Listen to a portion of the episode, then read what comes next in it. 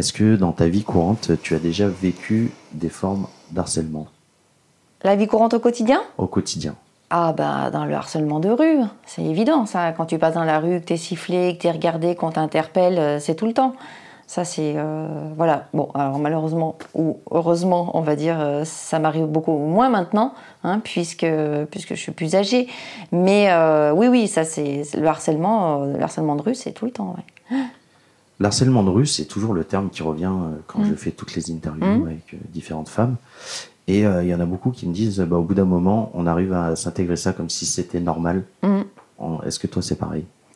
Euh, oui, parce que c'est comme c'est tout le temps, ben en fait, on, à la fin, on n'est plus tellement choqué. euh, on n'est plus tellement choqué quand ça arrive. Alors maintenant que j'ai un peu plus de, de bouteilles et que j'ai un peu plus de répondants, quand ça m'arrive encore, euh, je me tourne vers la personne et je dis oui. il y a- Qu'est-ce qui se passe? Oui. Et là, souvent, la personne, elle est un petit peu choquée et elle me regarde. en- non, non, mais je vous regardais juste parce que vous me rappeliez quelqu'un ou c'est des gens qui sont finalement assez gênés quand on les affronte.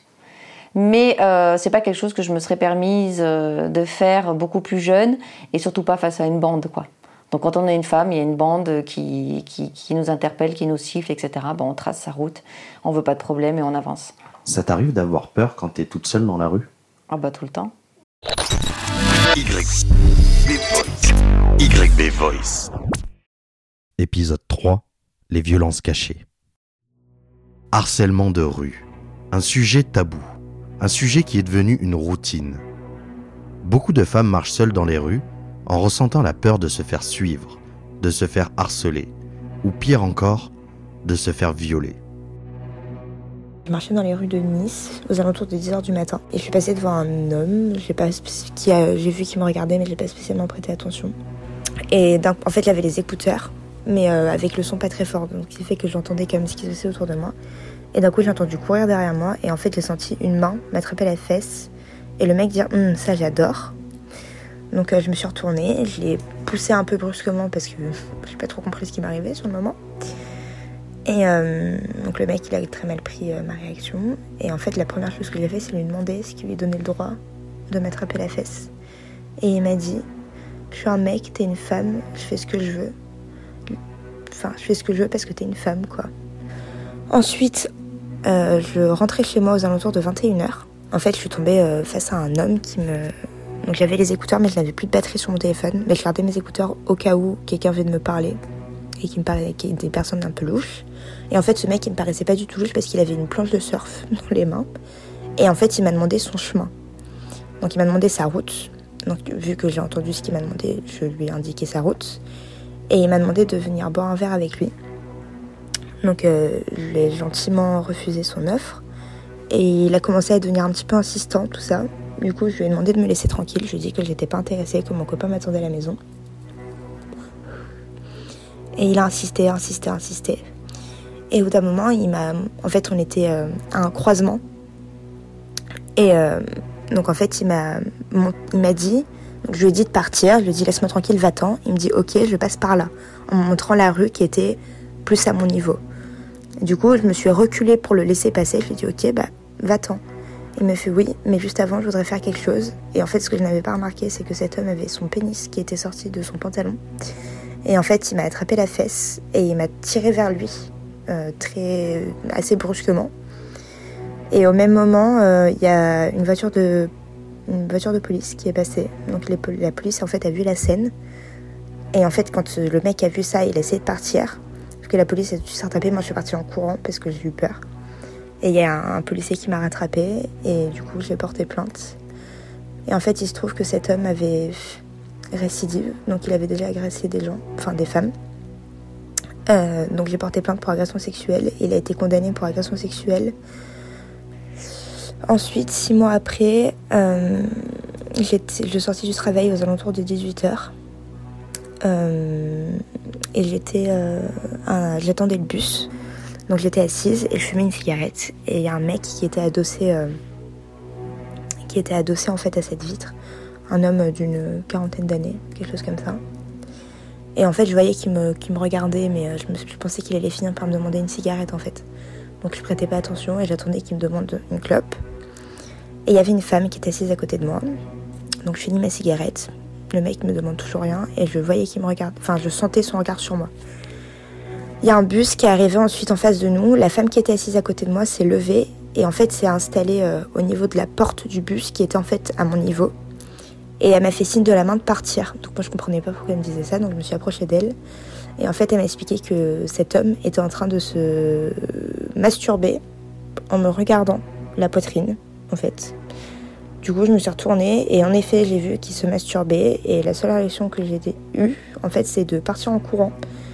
Donc, j'ai jamais porté plainte contre cet homme. J'ai jamais, jamais pu faire quoi que ce soit parce que de toute façon, rappelle, je me rappelle même pas la tête qu'il a puisque je n'ai absolument pas regardé. Enfin, j'ai juste vu qu'il se masturbait et je suis partie en courant. Puis après, bah, j'ai vécu euh, un peu comme 99% des femmes euh, du harcèlement de rue avec des hommes qui insistent lourdement, qui nous suivent dans la rue. Ça m'est arrivé maintes et maintes fois. Ça m'est arrivé en période de confinement, là, encore aujourd'hui. Donc le, euh, nous sommes le vendredi, non, nous étions le jeudi 31 avril ou 30 avril, je sais pas. Et je me suis encore fait emmerder par deux mecs en voiture aujourd'hui qui me m'ont gentiment dit Salut ma belle, tu vas bien? Je n'ai pas répondu et on m'a envoyé chier et parler très agressivement parce que je n'avais pas répondu et que je suis une personne très peu aimable. À Lyon, j'attendais le métro à Charpennes. Enfin, j'allais prendre le métro à Charpennes en fait avec des amis. Et euh, j'avais une copine qui marchait un peu plus, enfin qui marchait devant moi. Et en fait, c'est un mec, un petit jeune, qui l'a pris par les épaules et qui a commencé à lui parler. Moi, n'acceptant pas du tout ce type de comportement, je, lui ai crié en fait de lâcher ma copine.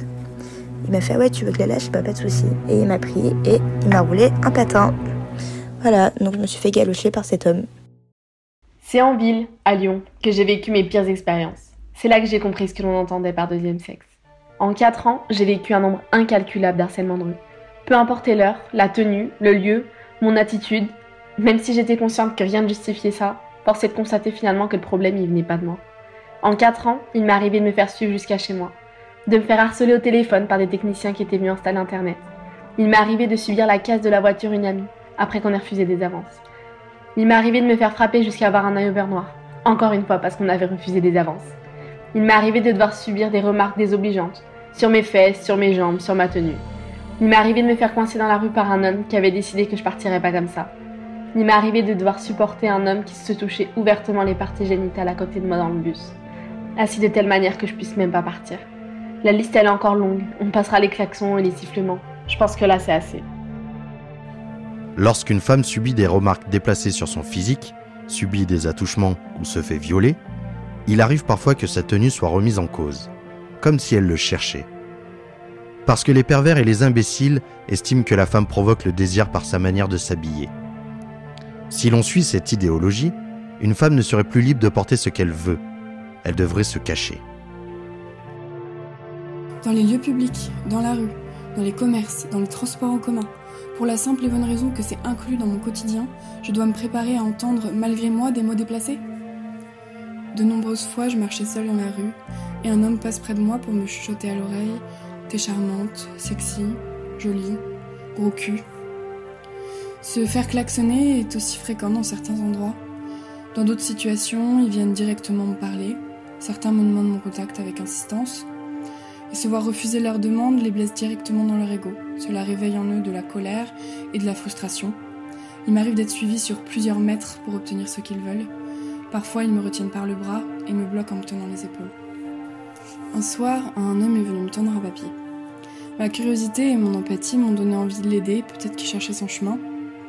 Sur ce papier, il était écrit qu'il n'avait jamais reçu de tendresse et d'amour de la part d'une femme, qu'il souhaite avoir des relations sexuelles et se marier. Je comprends son manque affectif et son envie d'avoir quelqu'un à ses côtés. Mais ce n'est pas la bonne façon de s'y prendre, encore moins dans une ruelle sombre où la circulation se fait rare. Seule face à lui, j'avais peur, même si sa démarche était peut-être innocente. Lorsque je fais les courses, c'est à nouveau le même scénario. Il arrive souvent qu'un homme vienne me parler pour prendre mon numéro, me draguer, me donner un avis sur mon physique ou ma tenue d'une manière très maladroite. Ces situations provoquent en moi un sentiment de colère et d'injustice. Lors de mes dernières courses, un homme d'une cinquantaine d'années s'est approché de très près. Innocemment, j'ai enlevé mon casque et je lui ai tendu une oreille attentive. Vous avez un joli pantalon. Tout ce que j'ai réussi à répondre, c'est un merci, les yeux collés au sol. Je portais un short et des collants, on pouvait donc voir très clairement les formes de mes jambes. Cet homme n'achetait rien. Il tournait en rond dans le magasin. Je sentais la colère monter en moi. Tout ce que je pouvais faire, c'était le signaler à l'agent de sécurité. Il a essayé de retrouver cet homme. Il était déjà parti. Ensuite, lui et ses collègues m'ont dit de passer au-dessus de ça, que ça ne valait pas la peine de se révolter pour aussi peu. N'oublions pas les regards insistants, les regards qui se baladent langoureusement sur chaque partie du corps. Si ça en restait là, ce serait trop beau. Cette fois, c'était dans un centre commercial. J'étais avec une amie, et là, un homme vient nous parler dans les escaliers. Il voulait me parler deux minutes. Malgré mon refus, il n'abandonnait pas. À ce moment-là, il était au téléphone. En voulant lui échapper, je lui ai tourné le dos. C'est là que j'ai entendu des mots. Elle a un sacré boule, son corps, ses formes, sa robe. Passons dans un autre lieu public, les bars. Un quadragénaire me faisait la conversation gentiment. Vers après vers, son récit révélait sa frustration concernant son divorce. Il insistait sur le fait qu'il ne me draguait pas, suite à ces mots. Tu sais, à ton âge, tu devrais t'envoyer en l'air. Un jour tu seras vieille et plus personne ne voudra de toi. Profites-en tant que t'es jeune pour te faire baiser. J'ai partagé différents de mes témoignages à des amis, hommes et femmes. Certains ont ri de ces situations, comme si je leur racontais une blague. Ne pas être prise au sérieux par certains de mes proches m'attriste profondément. C'est mieux d'en rire que d'en pleurer. Au travail, il arrive très souvent qu'une femme soit victime de harcèlement sexuel. Euh, j'ai travaillé dans de nombreux métiers euh, assez masculins. Et quand t'es un petit bout de femme euh, au milieu, bon ben, ouais, des fois on va te mettre une main aux fesses, comme ça, tu vois, voilà mon pote. comment te dire Non. Donc voilà, oui, c'est. Mon caractère m'a sauvé là-dessus. Mais dans le monde professionnel, quelquefois les accusations sont fausses. Certaines en abusent. Difficile de faire le tri. J'ai eu à traiter dans le cadre de mon travail une personne qui est revenue vers moi parce qu'elle se faisait euh, harceler euh, par une équipe, par un service. Donc ça, c'était dans le cadre de, euh, mon entreprise. Et ben, ah, c'est quand même des faits qui sont très graves. Donc je l'ai reçu plusieurs, plusieurs fois. J'ai demandé du factuel, j'ai enquêté, j'ai reçu les équipes. Euh, j'ai fait des enquêtes collectives et des enquêtes individuelles et au final, on s'est aperçu que la personne euh, avait exagéré, qu'elle avait euh, effectivement pris des faits de harcèlement à, tort et elle était effectivement, on peut dire, même un, peu mythomane. Donc du coup, j'ai fait confiance à mon équipe, qui m'a bien remercié d'ailleurs parce que ça, ça, a créé une vraie tension dans l'entreprise et c'était vraiment pas un cas de harcèlement avéré. À la maison, du lever au coucher, les femmes battues vivent dans la peur. Dénoncer les violences conjugales provoquerait le sentiment d'aggraver leur cas, d'avoir honte. En 2019, 126 000 femmes ont subi des violences conjugales. Parmi elles, 146 ont été tuées par leur conjoint ou leur ex-compagnon. J'ai été victime euh, du viol quand j'étais jeune. Le père de Gaël était très violent et m'a laissé pour morte par terre euh, deux, trois fois. Donc j'ai vécu la violence euh, physique faite aux femmes.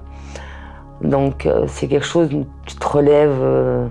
je me suis relevée toute seule parce qu'évidemment, la flemme d'aller chez un psy, puis d'aller chez un psy, tu parles une demi-heure. Dès que tu commences à vraiment rentrer dans tes émotions, dans ta souffrance, on dit revenez la semaine prochaine. Donc non, si dans votre entourage, vous entendez parler de violence conjugale, il ne faut pas garder le silence. Parlez pour raconter, parlez pour dénoncer, parlez pour protéger, parlez pour libérer. Être une femme.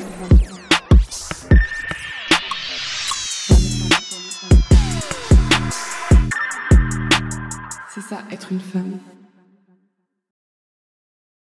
La série documentaire Être une femme est réalisée par moi-même, Yannick Bourna, à la réalisation sonore Clémence Lepro. Retrouvez toute l'actualité de la série sur les pages Facebook et Instagram de YB Voice.